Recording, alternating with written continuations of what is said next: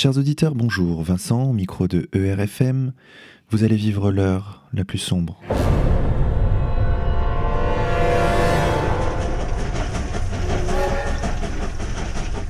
Chers auditeurs, nous enregistrons cette émission exactement au lendemain des attentats qui ont touché Paris le vendredi 13 novembre dernier. C'est de ces événements tragiques, entre autres, dont nous allons parler avec euh, Laurent Boucher, notre invité de la semaine. Laurent, bonjour. Bonjour. Merci d'avoir accepté notre invitation. Vous êtes ancien militaire, vous avez servi durant 15 ans, plus de 15 ans dans la Légion étrangère, et avez euh, narré cette tranche de vie dans un ouvrage, Mon étrange Légion, édité aux éditions Contre-Culture. Je vous propose donc aujourd'hui d'éclairer l'actualité de votre vécu au sein de l'armée.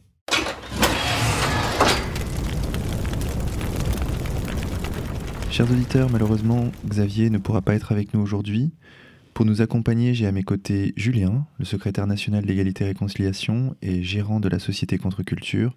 Julien, merci beaucoup d'être avec nous aujourd'hui. Bonjour.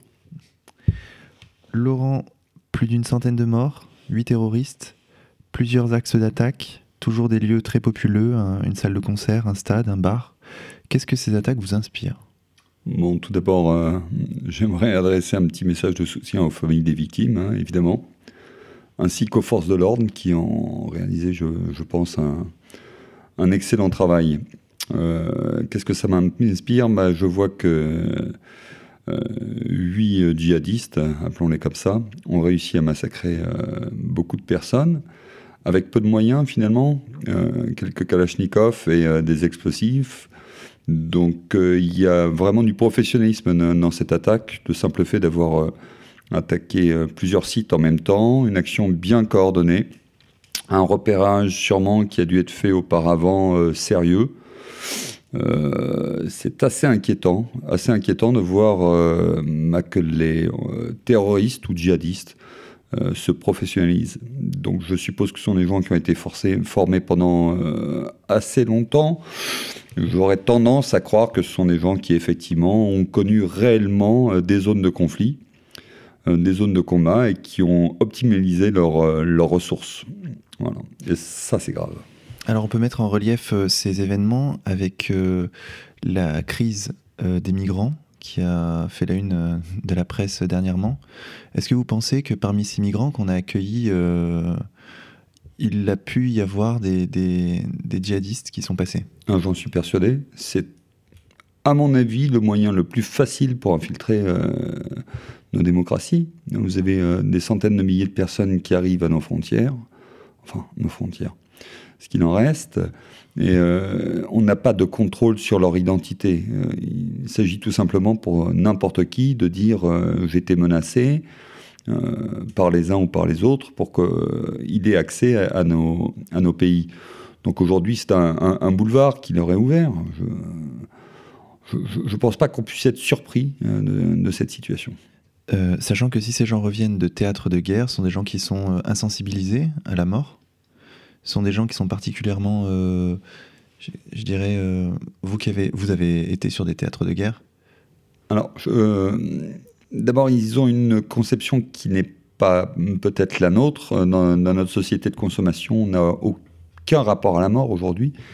dire, c'est euh, les, cercueils sont plombés, on ne voit plus nos morts. Hein. Euh, et plus d'enfants, on n'emmène plus ses enfants à la veillée funèbre pour la grand-mère qui est décédée. Euh, ces gens-là vivent avec la mort. ils l'appréhendent d'une manière différente. alors, ils sont euh, ils sont motivés réellement beaucoup plus que nous. Nous, on ne s'attend pas à ça. On est complètement démunis. Moi, j'ai eu l'opportunité effectivement de voir des charniers, euh, d'être en contact euh, avec des morts qu'il a fallu brûler, qu'il a fallu. donc je, je Vous en parlez d'ailleurs dans votre livre. Oui, j'en parle parce qu'on on avait découvert des charniers en Côte d'Ivoire avec des gens qui, qui, ont été découpés en petits morceaux et mélangés. Hein. Donc ça, c'était pas c'était pas joyeux. Euh, et effectivement, eh bien, euh, le simple fait de voir des morts de temps à autre dans sa vie autrement que euh, sur Call of Duty ou dans les émissions télé, eh ben, on n'a pas le même rapport. Moi, je sais par expérience qu'un mort laissé au soleil, ça, pue, ça sent vraiment mauvais. c'est une odeur qu'on identifie ensuite tout le temps dans sa vie, hein, si, elle revient. On n'a plus ça. Je, je, vois les gens effrayés, et ils ont raison de l'être, mais on est moins touché, on ne se rend plus compte quand, on, quand on nous parle à la télé de, de frappe chirurgicale, par exemple, effectuée par des avions qui envoient des, des bombes de 200 kg ou 300 kg.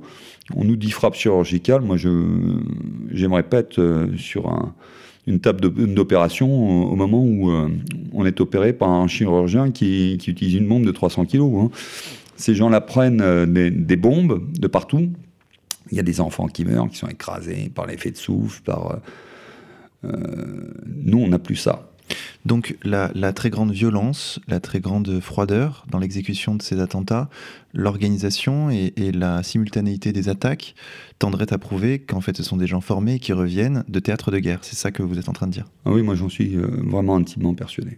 Euh, quand vous voyez des gens, on va dire, euh, qui n'ont pas l'habitude des armes, qui se servent d'armes, il n'y a, pas ce sens-là. Il n'y a pas le côté déshumanisé. on ne peut pas trouver ça. C'est impossible. On, aurait des gens qui seraient excités.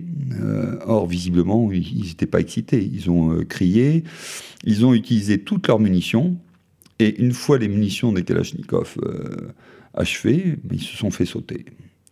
Alors ça, c'est pas, pas commun. Hein. Il faut être, il faut vraiment être motivé. Julien? Oui, ce que vous nous dites, c'est que l'identité des, terroristes est, euh, finalement le, sujet euh, principal et l'interrogation principale qui doit, euh, qui doit aujourd'hui nous questionner. Et d'ailleurs, cette information, pour l'instant, n'a pas été publiée à l'heure où on parle. Évidemment, on parle au conditionnel, c'est-à-dire qu'on parle de l'identité.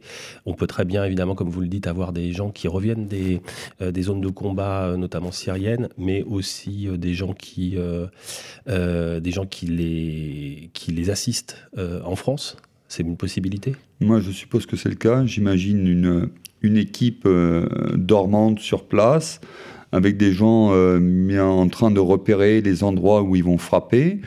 Euh, des gens qui vont, euh, bah, par exemple, qui vont voir où se trouvent les salles de concert, où est-ce qu'on trouve le moins de commissariats, où est-ce qu'il y a le moins de présence policière. On ne va pas aller frapper euh, à côté de l'Élysée, sachant qu'il va y avoir des CRS partout. On ne va pas frapper un quartier des ambassades. Par contre, là, on a trouvé un quartier bobo, hein, boboisant, avec des jeunes gens qui sont pas du tout, euh, qui sentent pas concernés d'ailleurs par ce qui se passe en Syrie, en Libye, euh, qui se sentent concernés par leur week-end, par la, musique qu'ils vont entendre. Donc euh, l'image est encore plus forte.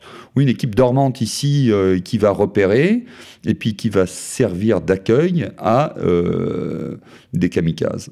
Voilà, des gens qui arrivent avec un seul but, c'est tuer et être tué, pour nous montrer, pour nous démontrer qu'ils n'ont pas peur de la mort. Qu'est-ce qu'il y a de pire qu'un adversaire qui ne craint vraiment pas la mort? Qu'est-ce qu'on peut faire contre? Alors, c'est terrible ce que je vais dire, mais professionnellement, je les trouve vraiment efficaces. Je dis, euh, chapeau, ils, ont bien, bien œuvré. Alors tout cela pose la question de la réaction en face euh, de l'État français. On a été euh, ces derniers mois, donc après les attentats de Charlie Hebdo, dans, un contexte de, sécurisation maximale théorique de l'Hexagone, on a eu euh, le plan Vigipirate Écarlate. On a eu euh, les missions Sentinelle de l'armée pour sécuriser les lieux de culte et notamment les lieux de culte juifs. On a eu la loi renseignement. On a eu des interventions permanentes du gouvernement français sur ces thèmes de, sécurité. Et là, on se retrouve avec une attaque avec plus de 100 morts, donc pire, donc un super Charlie Hebdo finalement. Qu'est-ce que vous pensez de tout ça? Est-ce que finalement l'État français n'est pas démuni face à, face à ce type d'attaque? Non, je, pense qu'on l'est totalement. Euh, d'abord politiquement, dans la mesure où on laisse rentrer des gens sans les contrôler. C'est une aberration euh, totale. Ensuite, euh, on peut prendre toutes les mesures qu'on veut militairement. Bah, quand on a affaire à un kamikaze, dans tous les cas, il, va y avoir des morts. Hein. On ne peut pas être forcément au bon endroit au bon moment. Je pense que les, services secrets français font un travail magnifique. Mais maintenant, euh, euh, qu'on comprenne tous les services de police, qu'on prenne l'action du, gouvernement, qu'on prenne les services secrets, enfin bref, toutes ces forces qui, doivent contrer les terroristes, tout ça, ça n'est rien sans l'aide de la population. On entend parler de, mosquées salafistes en France. Je pense que si les musulmans modérés exigeaient, voire allaient faire le, coup de poing contre les mosquées salafistes en disant mais attendez, vous avez des prêcheurs qui viennent de tel endroit, tel endroit, et qui incitent euh, vraiment à la haine. Alors pour le coup, là, c'est vraiment la haine. Bien, euh, ça, je, pense que c'est aux musulmans de France de défendre leur pays et leurs concitoyens et leurs concitoyens d'autres confessions. C'est à eux, c'est aux modérés de montrer qu'ils ne sont plus modérés. Désormais, ils font partie du combat. Et, une, petite euh, euh, allusion aussi au gouvernement et à sa responsabilité. Euh, on, pense forcément à la porte ouverte en ce moment qui est faite aux migrants. de toute manière, la responsabilité, elle est totale. Elle ne date pas de, de, Hollande. Hein. Je crois que ça fait vraiment des décennies qu'on a ça, euh, une politique qui veut euh, laisser rentrer des gens euh, sans savoir qui ils sont, et même quand des gens sont soupçonnés d'être des terroristes, d'appartenir à une mouvance, même quand on a des gens qui viennent prêcher un islam wallabite ou salafiste, on, les garde. C'est inepte, tout simplement inepte, hein. à, mon avis. Alors moi, je suis assez radical hein, là-dessus le côté ex-militaire, mais enfin, je, j'ai tendance à additionner. Un plus un, pour moi, fait deux. Comme vous avez des gens qui viennent euh, vraiment euh, porteurs d'un message et cherchant à recruter chez nous, euh, bah, ces gens-là, faut les interdire, tout simplement. Quitte à. moi, je serais bien pour réouvrir le bagne à Cayenne, un truc sympa, en pleine jungle, voilà. Non, non, mais un truc bien. Euh, réellement, hein. je pense que ce serait la, meilleure des solutions. Hein, euh, voilà. Un mec n'a pas du tout envie de se faire euh, attraper sur le territoire français. c'est aussi simple que ça. On sait qu'il y a que, parmi les réfugiés en ce moment qui viennent, enfin les réfugiés entre guillemets, qui sont accueillis en France et qui viennent de Syrie, on nous dit d'après les, témoignages régulièrement que c'est une grande majorité d'hommes. Euh, pas tant de familles que ça, pas tant d'enfants, pas tant de femmes. Euh, est-ce que c'est aussi un moyen pour, euh, pour Daesh de faire rentrer en France, par exemple, possiblement des, terroristes? Oui, facilement. Très, très facilement. N'importe qui peut se, se targuer de venir de Syrie. D'ailleurs, c'est assez marrant parce que j'ai entendu qu'il y avait des Algériens qui disaient qu'ils étaient syriens pour venir en France pour pouvoir travailler, pour, bénéficier de, l'asile politique. Donc on peut inverser, hein. mais euh, Daesh évidemment euh, doit profiter de ce genre de. Il faut bien imaginer que euh, la France, c'est un petit pays, c'est une cible plus facile. On a, on, a, on a vraiment, moi je pense qu'on est la cible idéale pour ces gens-là. Et d'ailleurs, la réaction de François Hollande tout de suite après les attentats, qui a consisté à fermer les frontières, donc tout d'un coup on apprend qu'il y a des frontières, euh, n'est-elle pas justement la preuve, n'est-ce pas la preuve qu'ils savent que le problème fondamental, c'est que notre pays est une passoire? Bon, d'après moi, il a pris euh, la, première, mesure qui lui est venue, qui lui était euh, soufflée à l'oreille hein, par ses services. Bon, c'est logique hein, qu'il ferme les frontières. Maintenant, moi, hier soir, j'étais à Abidjan. D'ailleurs, je, salue mes amis d'Abidjan. Et euh, je suis rentré avec l'avion. Ce matin, j'ai atterri après les attentats et je suis rentré en France avec euh, beaucoup d'Ivoiriens. Donc, c'est pas réellement fermé, c'est un contrôle. On, revient tout simplement en arrière euh, sur. je veux dire, juste le sens commun, du bon sens, un sens paysan. Voilà. Euh, moi, j'ai une maison, quelqu'un veut rentrer chez moi, je veux savoir qui va rentrer chez moi. C'est simple. Hein je pense que ce qu'on fait euh, au niveau de sa famille, au niveau de sa maison, bah, un État doit être capable de faire exactement la même chose. Julien? Est-ce qu'on peut euh, d'ailleurs parler de, la question de l'état d'urgence hein, qui Bien sûr qui est donc euh, en place, puisqu'il a été annoncé euh, hier dans, dans, la nuit. Euh, qu'est-ce que déjà qu'est-ce que ça veut dire pour les Français d'après vous, Laurent? Alors, pour les Français au quotidien, ça changera pas grand-chose, sauf ceux qui sont dans les grandes villes, c'est-à-dire il va y avoir une restriction de circulation sur certains axes, il va y avoir restriction peut-être de la liberté de parole, ce qui pourrait être beaucoup plus gênant. Et en même temps, et en même temps si c'est si c'est vraiment mis à contribution pour, euh, pour stopper ces gens-là, c'est très bien. C'est à double tranchant. On n'en est pas à l'article 16. Hein. Euh, Hollande n'a pas les pleins pouvoirs, hein, malgré tout. C'est contrôlé. Moi, ça me paraît de, de, de, bonne guerre. Je pense que c'est intelligent. même si M. François Hollande, c'est pas ma tasse de thé. Je pense qu'il fait ce qu'il doit faire à ce moment-là. Il a peu de moyens dans tous les cas. Euh, les, gars sont déjà là, hein, et puis ils sont en train de rentrer. On voit de toute l'Europe, euh, tous les jours, il y a un nouveau pays qui nous dit Ah bah tiens, je remets des frontières. Ce qui est fabuleux, c'est qu'on est, on est laissé aller aussi longtemps. Euh, si on avait été, à mon goût, un, petit peu plus malin, on aurait pu faire des zones d'attente enregistrer les gens en Syrie, pourquoi pas, ou en Turquie, ou en Jordanie, ou au Liban, parce que c'est là où les, les, migrants sont, les, vrais migrants. À ce moment-là, faire une enquête sur place, euh, courte, hein, mais finalement des gens qui viennent du même village se connaissent. Donc on peut identifier euh, les, personnes comme ça, par recoupement. Et puis si effectivement ils sont dans une situation telle que, eh bien les laisser rentrer. Il n'y a pas de... Je crois qu'il faut aider, effectivement, si on a la possibilité. Hein. Tant qu'on a euh, les moyens, pourquoi pas aider ces gens-là? Ensuite... Euh, ensuite, c'est politique. Ensuite, c'est plus du tout de mon ressort. C'est-à-dire qu'il y a des migrants économiques et puis des, gens qui fuient réellement des, des théâtres d'opération. Dans les, dans les mentions, euh, la plupart des mentions qui figurent sur euh, les possibilités euh, offertes aux forces de police et notamment à l'État dans le cadre d'un état d'urgence, bien sûr, il y a une très grande liberté dans les, dans les perquisitions, dans les mandats d'amener, dans les assignations donc, à domicile. Est-ce que vous pensez que ça peut aussi avoir euh, des, conséquences sur des, euh, des, dissidents français, des résistants au système? Alors ça, c'est, autre chose. Hein. il faudrait poser la, question à Alain Soral, s'il est toujours dehors, hein, s'il peut se balader encore librement.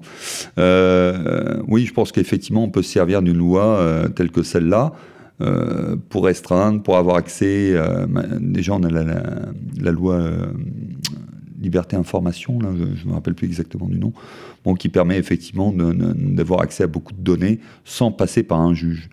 Alors maintenant, il faut, il faut quand même, euh, euh, comment dire, euh, hiérarchiser. Je pense qu'aujourd'hui, l'État français se doit de réagir face à une menace réelle et violente. Donc ils vont quand même axer plus sur les terroristes que sur la dissidence. Hein. Par la suite, s'ils arrivent à traiter le, le, problème du, terrorisme, euh, peut-être qu'ils pourront servir de cette même loi pour aller voir les dissidents, mais je, je pense que ça vient bien après pour le moment. Je, je pense que c'est c'est pas leur souci euh, au jour d'aujourd'hui. Hein. Alors on a quand même malgré tout, d'un point de vue géopolitique, une contradiction à souligner qui, à mon avis, est le signe d'une perte de contrôle totale de la situation par euh, l'État français, c'est qu'en réalité, l'État français a soutenu euh, les djihadistes en Syrie, et que ceux-ci maintenant se retournent en fait contre la France. On se rappelle des déclarations de Laurent Fabius vis-à-vis du Front Al-Nusra, hein, qui j'espère vont être... Euh, qui avait dit que Al-Nusra faisait du bon boulot. Bah voilà, il a raison, ils font du très bon boulot. Qu'est-ce qu'on peut dire de plus? Oui, ils font du très très bon boulot. L'État islamique fait du très très bon boulot chez nous. Voilà, donc je suppose que Laurent Fabius est très content. Il avait déjà 5000 hémophiles, hein, donc euh, on s'en rappelle. Euh, moi, je m'en rappelle, hein, ça m'avait euh, un petit peu heurté. Hein. J'ai des gens de ma famille qui, ont sont fait empoisonner par cet homme. Donc moi déjà qu'on ait pu mettre comme ministre quelqu'un euh, on parle des djihadistes, on parle de. Bah, lui, il a fait 5000 morts hein, en France. Et il est ministre aujourd'hui, donc euh, bah, il continue son œuvre de destruction. Hein. Non, non. Je. Alors, quand on parle de contradiction, euh, ouais, c'est. C'est pas joli, c'est. Enfin, c'est je ne trouve pas les mots, tellement ça me, ça me crispe, en fait, de voir ça. Parce qu'il y, y, a des gens en France, euh, la police, la gendarmerie, les services secrets qui travaillent comme des fous, comme des bêtes. Euh, vous avez des, militaires qui partent sur les missions extérieures, qui reviennent, qui n'ont pas le temps de se reposer, qu'on va mettre sur des vigipirates. Alors, euh, que ce soit les mosquées, les synagogues, les gares, tout ça. Moi, je, je, le comprends, hein, mais les, les, il faut bien comprendre que ces gens-là ont des familles aussi qui sont épuisés, épuisés. Et on leur demande encore plus avec encore moins de moyens. Hein, euh, quand on dit oui, oh non, mais alors là on va remettre des soldats. Non, euh, on ne remet pas des soldats. Il y en a 20 000 qui partent à, la retraite, et puis on va engager 13, 000, 13 000 gars. C'est-à-dire qu'à la fin de l'année, il, en manquera quand même 7 000. Donc tout ça, c'est non, non, non, c'est pas bien. Euh, vraiment, les forces de l'ordre, on, on, peut que les féliciter. En France, ils travaillent euh, incroyablement bien, hein, mais incroyablement bien, et puis avec un courage. Euh, D'ailleurs, je crois que ça se ressent euh, sur la population. Parce que j'ai rarement vu euh, les gens aussi solidaires par rapport à, leur, euh, à leurs forces armées et par rapport à la police. Et, et on voit. Euh, Solidaire, pas partout. Bah, je crois que les, les, les Français euh, savent bien qui, qui, est leur ami. Et euh, je crois que les Français, par exemple, un des, un des ministères qu'ils aiment le moins aujourd'hui, c'est celui de la justice. Ils ont moins. Qu'ils qu n'aiment. C'est pas qu'ils n'aiment pas, hein, c'est qu'ils n'ont pas confiance. Donc c'est autre chose. Ils aiment bien la, la, gendarmerie, la police, ils sont fans. Et puis, euh, bah, la justice, non, ils y croient plus. Hein. Là, récemment, il y a eu les, la, la, marche de la dignité contre les violences policières à, à Paris. D'ailleurs, euh, un de, une de nos équipes a été, euh, a été assez violemment agressée à l'occasion de cette manifestation. Et, euh, et ben, là, on voit que toute la population, malheureusement, n'apporte pas toujours son soutien à la, à la police. Ouais, mais enfin, on, parle d'une minorité de, gens. Moi, je vais faire une marche de la dignité de ceux qui ont eu des morpions dans leur vie. Voilà, on était plusieurs, on s'est fait tondre les couilles euh, et on va défiler pour, euh, pour ça. Hein. On sera pas plus ridicule que certains autres. Hein. Non, mais voilà, il y aura toujours des gens pour dire que les policiers. Alors, D'abord, un policier, c'est quelqu'un d'humain. Même avec une formation, euh, on peut être énervé quand on se fait cracher à la figure, quand on a des gens qui vous insultent en permanence. Moi, j'ai j'ai souvenir d'une petite euh, d'un reportage que j'avais vu. Des policiers, on leur avait jeté un, frigidaire sur la figure du sixième étage. Euh, ils ont appréhendé le gars qui avait fait ça. Ils le défèrent. Et puis, euh, ils s'attendaient à ce que le gars soit jugé pour tentative d'homicide. Et le gars été jugé pour insulte aux agents des, forces de l'ordre. Il est ressorti au bout de 24 heures. Donc, violence policière, moi je trouve, euh, on n'est pas aux États-Unis. On n'est pas aux États-Unis. Nos policiers ont, euh, du mal à sortir leurs armes, hein, même en, cas de légitime défense. Donc euh, non, non, non, ça c'est anecdotique. Et puis ça sert quelques, quelques farfelus qui sont perdus, quoi, qui cherchent une cause. Ils n'ont pas grand-chose pour se rassembler. On a vu il y a deux ans la publication du livre blanc qui concernait l'armée française, donc la diminution drastique des fonds alloués à, aux armées. Euh, mais plus récemment, donc avec les attentats de Charlie Hebdo, des moyens supplémentaires ont été donnés à l'armée malgré tout. Malgré ces moyens, on constate quand même une, une destruction progressive de nos forces armées. Laurent Boucher, quel bilan on peut faire exactement euh, de l'état de l'armée actuellement en France? Bon, bah Déjà, l'armée de terre, aujourd'hui, elle pourrait quasiment rentrer dans le Stade de France. Donc, euh, c'est pour donner une image, hein, pour qu'on s'imagine. Hein. Euh, on a une armée qui s'est réduite comme une peau de chagrin. Il y a le non-remplacement des, matériels euh, usagés. Ça, c'est vraiment gênant. Hein. Quand on a des légionnaires qui trouvent plus de rangers, c'est quand même. Ça paraît aberrant. Hein. Vous avez des militaires, donc des militaires de carrière, des professionnels qui sont super motivés, vraiment. Euh, en plus, ils sont au contact, ils sont au Mali, ils sont absolument partout. Hein. Ils savent euh, désormais, vraiment, ils, sont super professionnels et ils sont obligés d'aller acheter leur propre matériel. Et ils le font, hein. ils le font parce qu'ils aiment trop leur métier, mais on, on leur fournit pas ce qu'il faut. Euh, on a le problème du FAMAS, euh, hein. donc c'est une arme. C'est pas qu'elle soit obsolète. Il faut savoir qu'un Une arme, euh, plus on tire, plus le canon devient esquinté, plus il y a des vibrations, et à un moment donné, là, ça fait 30 ans, il faut changer. Hein. Donc, effectivement, mais on a 90 000, 90 000, armes à remplacer, ça va pas se faire du, jour au lendemain. Malgré les pistes, mais il y, a, une histoire d'argent aussi, il y, a, tout ça. Non, on travaille avec des bouts de ficelle. Voilà. On a des, avions qui décollent plus parce qu'il n'y a pas suffisamment de pièces de rechange.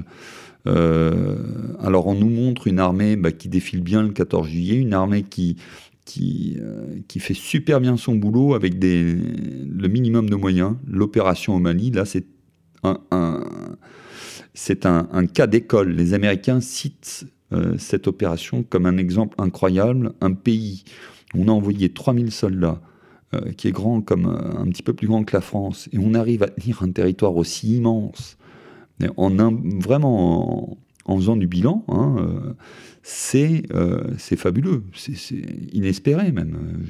vraiment, on a, on a une bonne armée, mais les politiques ne se rendent pas compte euh, qu'il faut des moyens, parce qu'on n'est pas producteur. Hein. une armée, ça ne produit rien du tout. Mais il faut impérativement, il faut soutenir notre armée. C'est important. Vous parliez justement du FAMAS, le FAMAS qui va être remplacé prochainement par un fusil étranger, puisqu'on parle euh, notamment de Beretta, une entreprise italienne. Oh, oui. Alors bon, là-dessus, c'est un... c'est normal. Euh, ça paraît incroyable, mais c'est normal. Bon, on a plus... la manufacture d'armes de Saint-Étienne a fermé, et puis euh, ben, on fait partie de, l'Europe désormais. Donc on avait, euh, il y avait un cahier des charges qui était assez, important, je crois, parce qu'il fallait qu'une entreprise ait un chiffre euh, d'affaires de, plus de 80 millions d'euros sur les trois dernières années. Nous, on n'a pas ça. Hein. On a Vernet Caron qui était la seule entreprise qui aurait été à la rigueur capable de, de nous vendre un fusil d'assaut, sauf que Vernet Caron, c'était une arme qui était fabriquée sous licence israélienne. Donc en fait, c'était même pas un fusil français. Alors qu'est-ce qu'on a on, a été regardé ailleurs, on a été regardé en, Europe. Je crois qu'il y a trois pistes sérieuses. Il y a le, HK 416 qui est allemand, il y a le SCAR euh, qui est belge, dont les, forces spéciales américaines se servent. Moi, j'ai essayé les deux, bonnes armes. Et puis le RX 160 qui est, italien, c'est Beretta. Euh, je, crois que ça va être les, les trois principales armes visées. Euh, si je peux me permettre un pronostic, je dirais l'HK 416. Voilà. Mais euh, je peux me tromper. Hein. Mais je pense que ce sera ça. Vous parliez de la, situation de l'armée euh, française en ce moment. Est-ce que vous pouvez nous parler un petit peu de la situation plus spécifique de la Légion étrangère en ce moment? Ah, bah la Légion étrangère, la Légion étrangère, elle, elle augmente ses effectifs. Voilà. Parce que bah, parce qu'un légionnaire, c'est pratique. Voilà. C'est étranger. Si ça tombe, euh, bah, finalement, il n'y a pas la famille derrière pour pleurer. Donc c'est déjà un premier avantage. Alors ce sont des, quand même, on peut dire une troupe d'élite. C'est une troupe qui est euh, corvéable vraiment à merci. On peut faire absolument ce qu'on veut avec les légionnaires. Il n'y a, pas de contestation. On les envoie à droite, à gauche. Euh, je ne sais plus quel général disait les, génères sont, sont, là pour mourir, je les envoie là où on meurt. Donc euh, voilà, c'est exactement ça. C'est très pratique d'avoir des gens. Euh, on a finalement on a nos, nos, djihadistes à nous. Hein. ils, ne s'explosent pas de, de, la même façon, mais on a un peu ça. On a cette idée là. les légionnaires peuvent combattre vraiment sur tous les milieux, dans tous les, dans tous les continents. Donc, euh, bah, on réaugmente ses effectifs. Voilà, je crois qu'on a, euh, on ajoute à peu près 850 hommes. Donc, on devrait passer aux alentours de 8500 légionnaires. Euh, c'est pas mal, c'est bien. Moi, je suis content. Hein. Alors, s'il y a des gens de l'infanterie de marine, tout ça qui m'écoutent, voilà, nous, on a augmenté. Et les budgets, les budgets de la Légion étrangère suivent aussi? Ah bah, Je suppose, oui, je suppose. En fait, mais le, budget du, de tout militaire, euh, il est assujetti. Euh, bon, c'est le même pour tous. Hein. Il y a les forces spéciales peut-être qui ont un petit peu plus d'argent. De par leur spécificité, euh, c'est logique. Il faut qu'ils s'entraînent plus avec différentes armes. donc peut-être qu'ils ont un peu plus d'argent, oui, en moyenne. Mais c'est tout à fait logique. Ceux qu'on voit le plus souvent, malgré tout, dans les journaux télévisés, ce sont euh, les chasseurs alpins, en, tant que fantassins sur le terrain, euh, les, euh, la Légion étrangère et les parachutistes. Oui, mais on peut rajouter l'infanterie de marine et ça y est, on a fait le tour de toute l'armée. voilà, c'est ça. C'est-à-dire que il n'y a, pas grand-chose d'autre en fait aujourd'hui. C'est assez étrange ce fonctionnement de l'armée où en fait finalement les, les forces se concentrent sur quelques corps seulement. Oui, mais il n'y en a plus d'autres. En fait, euh, la, grosse infanterie, ce qu'on pourrait appeler la grosse infanterie, il euh, n'y a plus beaucoup de régiments d'infanterie. Donc, euh, c'est effectivement euh, les super euh, chasseurs alpins hein, qui, sont, qui sont vraiment performants. Ce sont les parachutistes. Bon, je vais pas dire du bien des parachutistes, c'est nos ennemis intimes. Non, mais ils sont super. Donc ils font vraiment du bon boulot aussi, il n'y a rien à dire. Et puis, euh, oui, alors, ce sont des gens qu'on emploie tout le temps, qu'on voit tout le temps, mais on n'a pas le choix. Il n'y a plus personne d'autre. Donc tous les régiments aujourd'hui de l'armée française sont vraiment les régiments de combat sont opérationnels. Hein. Il n'y a pas. Euh, si on met un légionnaire, un marsouin, quelqu'un de l'infanterie de marine ou, des chasseurs alpins, chacun a sa spécificité, mais on peut les envoyer partout. Hein. Des, ce sont des combattants, hein, ce sont des warriors. Moi, j'ai vraiment là. Euh, j'ai beaucoup de respect pour, pour toutes les armes aujourd'hui. C'est plus. Euh, je dirais le, seul avantage, enfin les deux seuls avantages qu'on peut trouver à Légion, hein, si je, dois défendre ma boutique, ben on a 130 nationalités, donc une possibilité effectivement d'écouter, d'être euh, en contact avec des populations plus facilement, dans la mesure où on aura forcément quelqu'un qui parlera la langue. Et puis ensuite, euh, ben le fait justement qu'il n'y ait pas de famille derrière qui puisse trop se plaindre, euh, voilà, parce que quand on a un Népalais qui décède, ça dérange personne. Vous nous expliquez que l'armée française aujourd'hui est une armée de, spécialistes, et tant mieux d'ailleurs. Euh, par ailleurs, euh, la disparition du, service militaire euh, aujourd'hui par rapport aux événements dont on vient de parler en début d'émission, qu'est-ce que ça vous évoque? Déjà, moi, je, je, ferai mon propre mea culpa, parce que quand on a supprimé euh, la conscription, moi j'étais très content. Oui, euh, qu'est-ce que c'est ces, amateurs euh, J'étais pour, la, professionnalisation. Et puis en fait, je ne voyais pas l'effet pervers de la, mesure. Et l'effet pervers, c'est que bien, le service militaire, c'était le seul, le seul lieu, peut-être, où il y avait abolition des, castes sociales. Donc des gens qui se mélangeaient entièrement, des riches, des pauvres, euh, musulmans, juifs, euh, toutes confessions réunies. On était ensemble, voilà. Euh, je ne pense pas que c'était trop, trop, trop dur non plus pour les appeler, mais c'était l'opportunité pendant un an de vivre ailleurs et puis de vivre en, comment s'appelle, en société, réellement, en communauté, et pas seulement replié sur les siens. Donc ça, c'était vraiment bien. Et je, c'est ce que je ne voyais pas, moi, à l'époque, et c'est ce qu'on a perdu. Voilà. Et puis, au-delà, bah, c'est pas mal d'inculquer à des jeunes garçons euh, une idée de, la nation, du patriotisme. Voilà.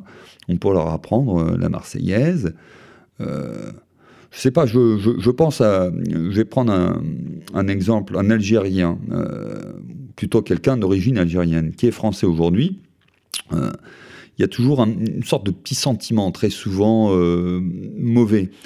Bah, il faut que cet enfant, enfin ce jeune homme, comprenne que euh, si euh, ses ancêtres ont été battus, c'est parce qu'à l'époque, l'armée française était, très très bonne, qu'on était une des deux plus grosses puissances mondiales. Il n'y a pas à rougir d'avoir perdu à ce moment-là, d'avoir été colonisé à cette époque-là. Il n'y a, pas à rougir, au contraire. Et en plus, quand on a réussi à chasser une des plus grandes puissances de l'époque, on doit tirer fierté de ça et puis apprendre ce que ce que c'est que sa nouvelle patrie et l'aimer, vraiment l'aimer. Hein.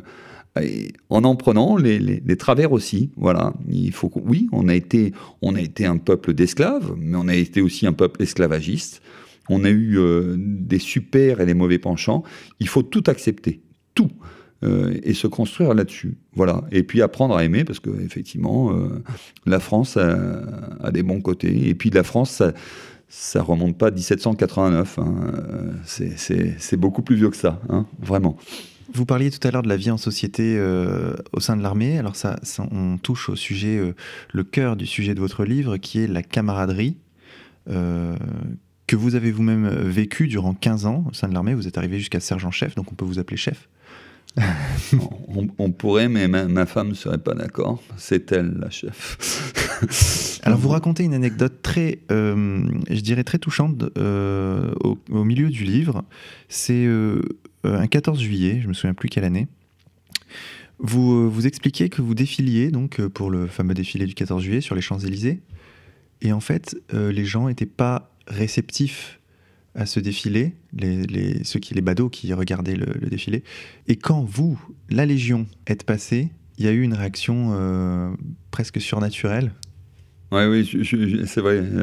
c'était d'en parler. Hein, j'ai encore les, vraiment les, la chair de poule parce qu'on s'était mis en place. Et puis on avait vu les, autres troupes défiler.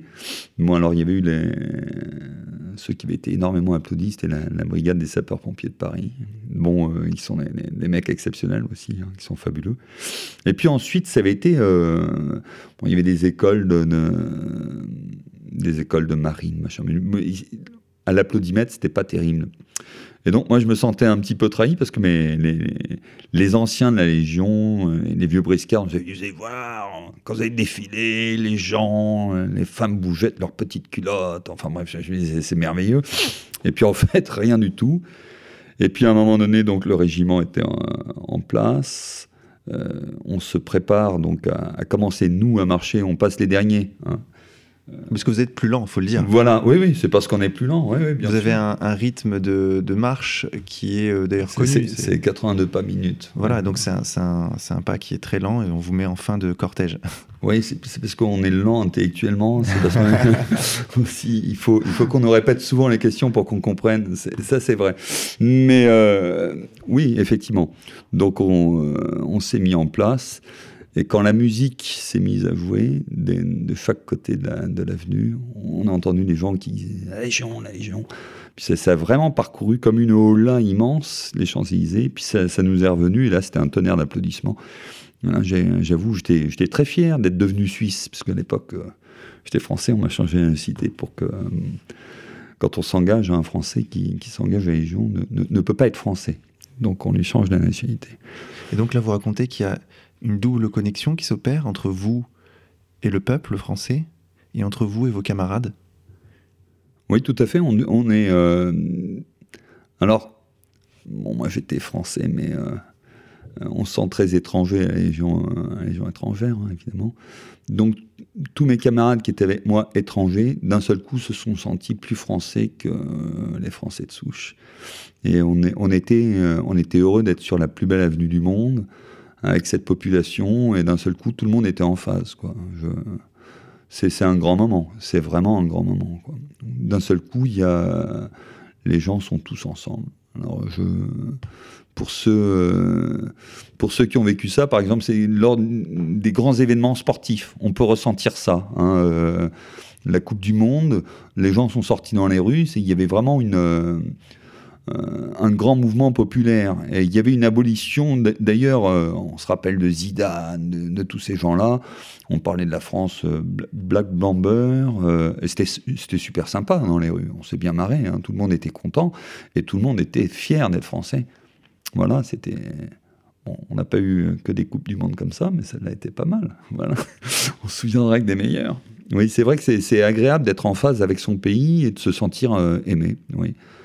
Et euh, le sentiment de fierté, de patriotisme, c'est euh, c'est un truc qu'on ressent de temps à autre, c'est chouette. C'est ce qui fait que les sportifs de haut niveau, d'un seul coup, se mettent à pleurer. C'est des, des, gars comme Tony Reader, cette espèce d'armoire à glace monstrueuse qui met la main sur son cœur et puis on, lui voit une larme. C'est beau, quoi. Ça fait, ça fait plaisir. Ça fait vraiment plaisir à voir et à ressentir. Laurent Boucher, est-ce que vous pourriez, euh, pour les auditeurs, revenir sur votre parcours au sein de la Légion étrangère? Alors, mon parcours, donc j'ai commencé en 1984. Euh, j'ai intégré à l'époque un régiment qui s'appelait le 6e Reg, qui est devenu par la, suite le premier Reg. J'ai fait un an et demi en compagnie de combat de, génie. J'ai rejoint le DINOPS, donc les plongeurs de la Légion étrangère, les plongeurs parachutistes. J'ai fait deux ans euh, au DINOPS. Après quoi, je suis parti à Djibouti, où j'étais deux ans euh, moniteur commando au CECAP, au centre d'entraînement commando plage. Là, j'ai eu une interruption de service. Je suis rentré, j'ai un décès dans ma famille. Mon frère était mort, donc j'ai été m'occuper un peu de ma famille. Et puis, j'y suis reparti en 1995. Donc euh, là, j'ai fait d'abord. Euh, on m'a récupéré à l'instruction. Pendant un an et demi, j'ai instruit les jeunes légionnaires. Et puis j'ai fait huit ans et demi au deuxième RI, le régiment étranger d'infanterie, où euh, j'avais fait le, le à commando, donc je servais comme euh, chef de groupe, et puis sous-officier multitechnique, sous-officier adjoint. Bon, j'ai occupé plusieurs postes ensuite, mais toujours en compagnie de combat. Voilà, je suis un ancien combattant. Et je crois savoir que l'une des motivations qui vous a poussé à, écrire le livre Mon étrange légion, euh, ça a été notamment de, répondre à, ce que vous avez perçu comme des, attaques euh, de la part, euh, je crois, d'anciens. Alors, ce sont des anciens, oui. Ce sont des gens qui ont servi au sein de l'institution un mois, deux mois, trois mois, qui ont déserté, ou d'autres qui ont fait d'ailleurs cinq ans, mais qui ont des états de service lamentables. Donc, on ne leur a pas euh, donné de, certificat de bonne conduite à la sortie parce qu'ils étaient euh, nullissimes. Et ces gens-là viennent cracher dans la soupe. Et puis, il y a une, certaine presse qui se complaît à les, à les citer, à les, ils passent euh, sur des plateaux de télé, et je trouve ça lamentable. Lamentable parce qu'une fois de plus, on entend deux idiots braires, c'est cela qu'on va mettre en avant, et on oublie euh, qu'il y a 7600 euh, légionnaires qui ont euh, une règle, c'est le silence. Le silence est d'or, la parole est d'argent. C'est dommage qu'on s'en rappelle pas. Et c'est dommage qu'on cite deux gars qui sont, qui sont lamentables, gars qui s'engagent comme s'ils venaient chez les Boy Scouts, là, ah, ah, c'est dur la Légion. Bah oui, il euh, fallait rester chez ta maman. Euh, non, mais euh, réellement, si on peut pas quitter les jupes de sa maman, faut, faut, rester. Voilà. Moi, je suis pas pour. J'ai aucune sympathie pour ces gens-là, vraiment. ce sont des merdes. D'autant plus que si on, parcourt votre livre euh, avec beaucoup de, d'ailleurs de plaisir, on, voit des anecdotes qui sont euh, des grands moments de bonheur, des grands moments d'humour. Bah, il y, en a énormément. Ah, juste une petite parenthèse à propos des déserteurs. Je comprends que certains désertent. Et je ne veux pas dire qu'il y, ait beaucoup de respect de ma part, mais il y en a certains qui ont de bonnes raisons pour déserter. Donc cela, je le conçois. Mais ce que je ne conçois pas, c'est qu'ensuite on vienne cracher sur l'institution. Ça, pour moi, c'est déshonorant. Voilà. Et généralement, non, à 100%, euh, vraiment je l'affirme, à 100%, les gens qui ensuite viennent cracher sur l'institution, c'était des mauvais légionnaires. C'était les pires. Donc euh, voilà, s'ils ne trouvent pas leur bonheur, ils sont trompés, ils partent, et puis ils se taisent. là, il n'y a aucun problème. Aucun problème. Mais les gens qui viennent, euh, qui viennent attaquer l'institution comme ça, je, trouve ça lamentable. Hein dans une époque où on parle d'antiracisme, machin bidule.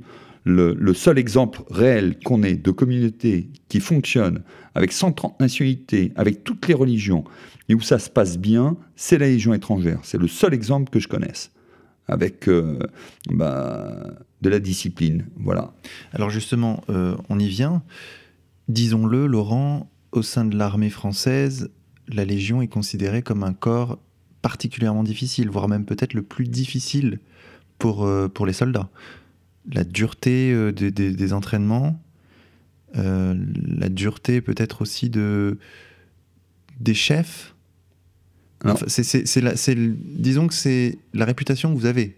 Alors d'abord, je, moi, je ne pourrais pas m'aventurer là-dessus, tout simplement parce que j'ai connu que la Légion. Je n'ai pas fait de service national, je suis venu à la Légion étrangère.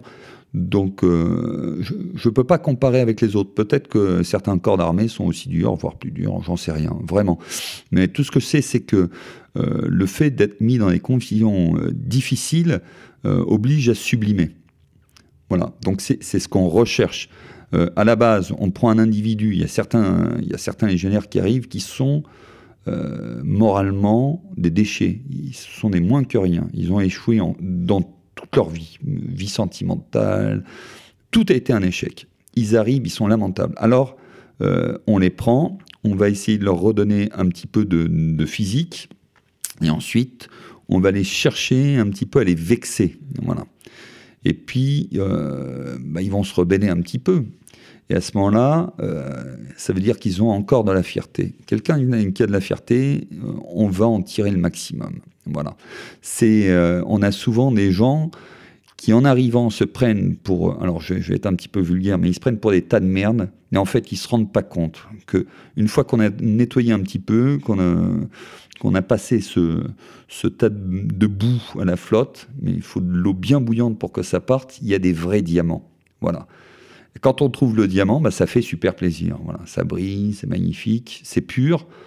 C'est un problème d'ailleurs, des gens un peu trop purs, mais euh, voilà, c'est ça qu'on cherche. Et ensuite, euh, pour les autres armes, je connais pas, hein, mais j'ai vu des parachutistes qui étaient aussi des super mecs, hein, vraiment, euh, pour qui j'ai du respect, pas de l'admiration, hein, mais du respect.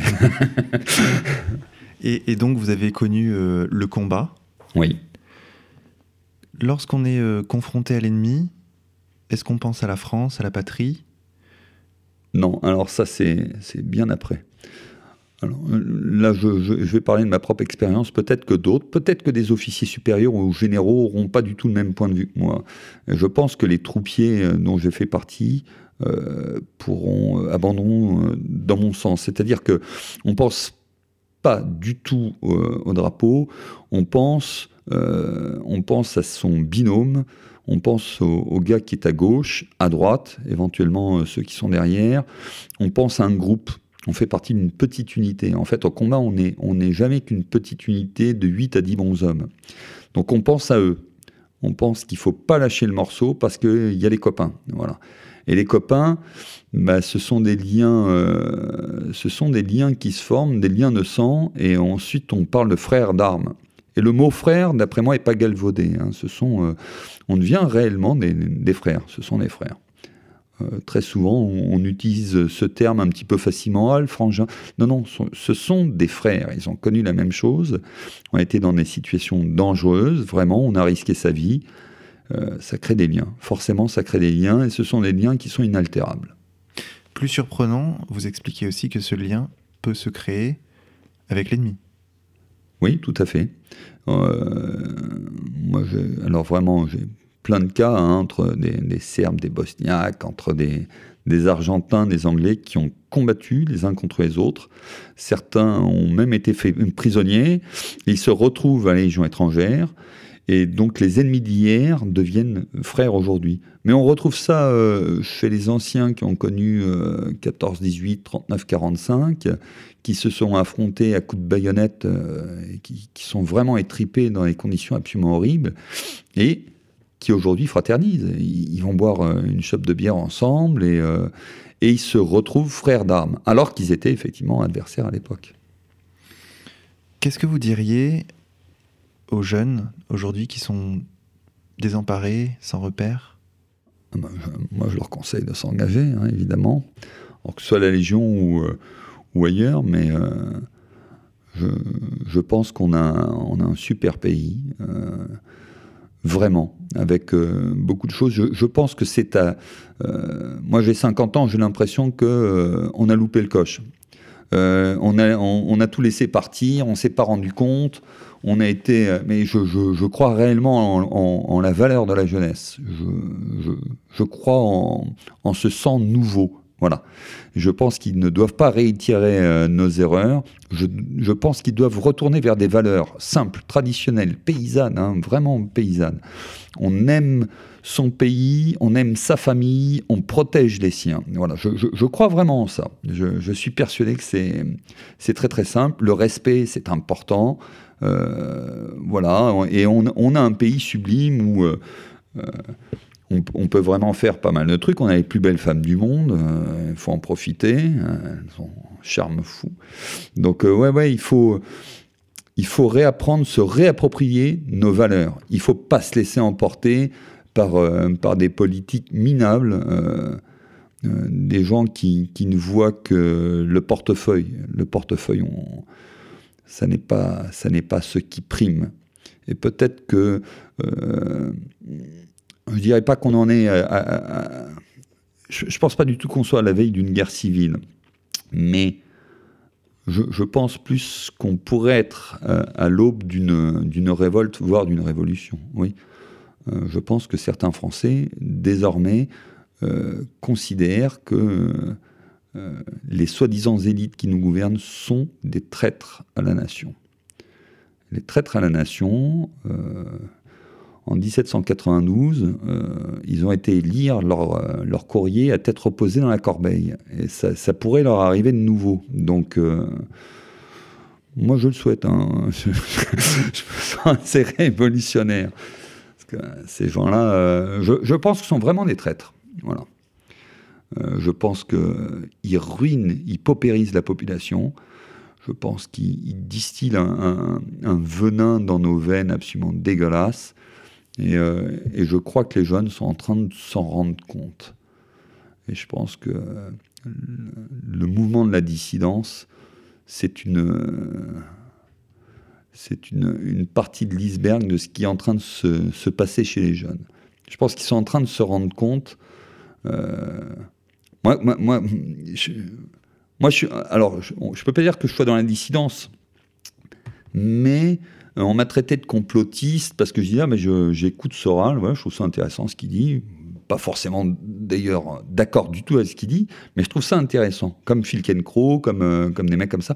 On peut ne pas être d'accord, mais en tout cas, ils sont intéressants à écouter parce qu'ils ont des, arguments et ils sont cultivés. Et euh, on m'a traité de complotiste à cause de ça. Et puis, bah, j'ai dit oui, je suis devenu complotiste le jour où il y a eu un nuage de Tchernobyl qui s'est arrêté aux frontières françaises moi, le gouvernement m'a dit, ben, non, ça s'est arrêté là, à nos frontières, contrairement aux migrants. Et, euh, et ben, j'y ai pas cru. C'est bizarre. Hein, voilà. Et euh, ben, si des gens veulent accepter la version du gouvernement comme quoi un nuage qui se balade s'arrête aux frontières, c'est grand bien leur face. Mais je pense qu'il faut, il faut être critique. Et aujourd'hui, je trouve que de plus en plus les gamins, que je dis les gamins, les jeunes gens de 20 ans et tout, on leur distille une information, ils se précipitent sur Internet, ils vont la vérifier, ils corroborent avec d'autres sources et ils se font leur avis. Eh ben, moi, je pense que euh, les élites ont du souci à se faire. Voilà, les gens sont de moins en moins bêtes. Et ça, ça va leur faire mal. Euh, pour finir sur une note plus légère, euh, je sais que le, livre est, truffé d'anecdotes. Est-ce que euh, vous voudriez nous faire part de, de, l'une d'elles pour nos auditeurs? La plus marquante pour vous ah, La plus marquante, là vraiment. J'ai souvenir d'un repas avec un menu à volonté, par exemple. Ah oui, on avait, j'avais été dans un, un restaurant. Je ne sais plus si c'était bistrot romain ou hippopotamus. Honnêtement, j'ai plus exactement souvenir, mais il y avait carpaccio à volonté. J'étais là-bas avec un, un Canadien, c'était un monstre. On aurait dit un grizzly, 110 kilos, mais un, un, muscleur, mais au naturel. Et euh, un gars qui a, perdu son, son le, jour où on a inventé le tracteur. Et euh, vraiment une, un, colosse, pas un poil nulle part. On est rentré dans le restaurant, moi j'étais grand et sec, et lui était super costaud. Et les gens sont tous retournés euh, quand on rentrait. Ça a été un peu impressionnant. Et on, on, se met à table, et on commande le menu à volonté, carpaccio à volonté. Et là, on commence à s'empiffrer.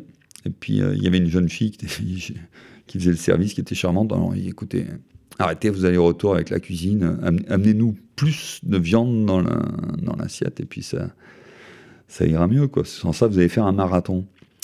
Donc elle va voir son chef de rang, elle lui demande, et puis visiblement ça lui a déplu, donc euh, il a décidé de nous punir en, ne faisant plus desservir notre table. Donc la pauvre petite allait chercher ses assiettes, nous les rapportait, et puis elle courait quasiment, parce qu'elle n'avait pas le temps de poser les assiettes, que c'était déjà fini.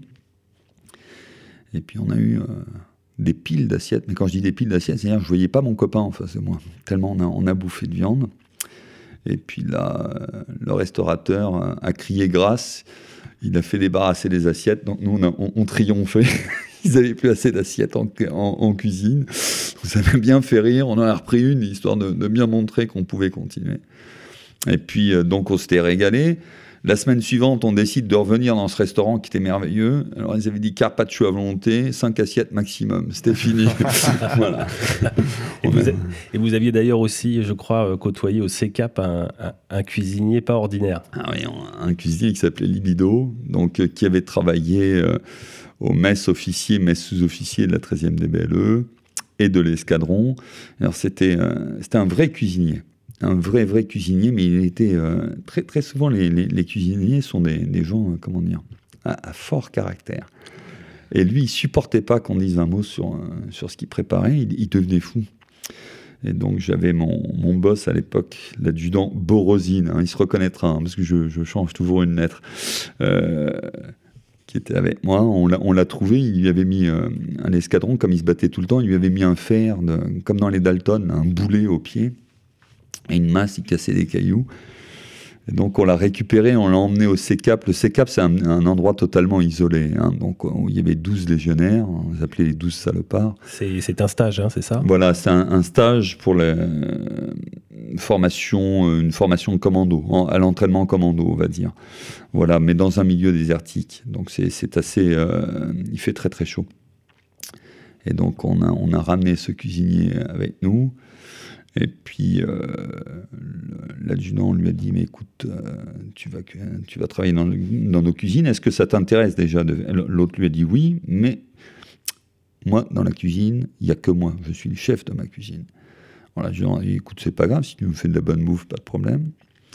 Et puis, euh, le gars s'est mis au travail à son arrivée. L'adjudant a voulu vérifier ce qui se passait dans la cuisine. Il est rentré dans la cuisine et il y a un couteau qui est venu se planter à 10 cm de sa tête. Il est sorti, mais t'es complètement dingue Et puis l'autre sort avec ses deux couteaux à la main. Vous m'avez dit, mon adjudant, j'étais le seul dans la cuisine. non, mais seul, mais c'est moi quand même le patron. Voilà. Donc, mais à, à côté de ça, on s'est régalé, hein, mais régalé. hein. C'était un, un cuisinier fabuleux. Voilà.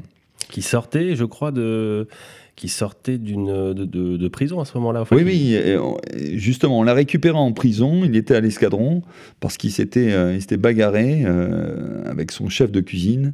Parce qu'on lui a- il y avait une petite remarque sur ce qu'il avait fait, je sais pas, du style, tu ne mets pas assez de sel ou quoi que ce soit. Et là, il- bon, il est, voilà, il était très, il était un- très susceptible. Laurent Boucher, Mon étrange légion. Vous racontez toutes ces anecdotes dans ce livre. Donc, euh, on conseillera à nos, à nos auditeurs de, de le lire. 15 euros, euh, c'est un petit format, 302 pages, malgré tout. hein. Mais euh, en- ça, c'est du quoi? C'est du euh, c'est tout petit format. c'est in octavo. Ça, ça a été voulu pour que justement pour qu'on puisse le mettre vraiment dans la poche pour les les, les, les- les légios, enfin les militaires qui partent sur le terrain. Alors effectivement, il est tout petit pour qu'on vraiment on puisse le glisser dans une poche de, de, de treillis. Ou dans un pactage. Voilà, c'est voulu. Hein. Disons simplement que c'est un livre qui est très vivant, avec beaucoup d'anecdotes, très drôle, Oui, c'est plein d'esprit. Bon, je- là, j'irai pas jusque là, mais euh, non, disons que c'est. J'ai pris un petit peu le contre-pied de, de- Voilà. des livres qui se font d'habitude sur la Légion, où on en parle sérieusement, on parle des combats. Or, un légionnaire, c'est pas qu'un combattant, c'est aussi un être humain euh, qui respire, qui a des jambes, enfin bon, euh, voilà, deux yeux, et puis euh, qui, est, qui est capable de faire des trucs sympas, quoi. Donc, c'était un, un petit peu pour montrer ces- cet exemple-là, parce qu'on on a toujours l'impression que les légionnaires, c'est Rambo. Mais, donc, ils sont capables que de grogner et de tuer. Bon. Alors, c'est c'est faux. hein. Vous prouvez le contraire. Ouais, de temps à autre, ouais. Laurent Boucher, merci beaucoup d'avoir accepté notre invitation. C'est moi qui vous remercie. Julien, merci à toi aussi. Merci. Chers auditeurs, nous allons conclure cette émission en musique sur les notes électriques du groupe Mino Cerbès. Le morceau s'appelle La Ferme, tiré de l'album Nano, disponible en téléchargement sur contreculture.com. Bonne écoute à tous et à la semaine prochaine.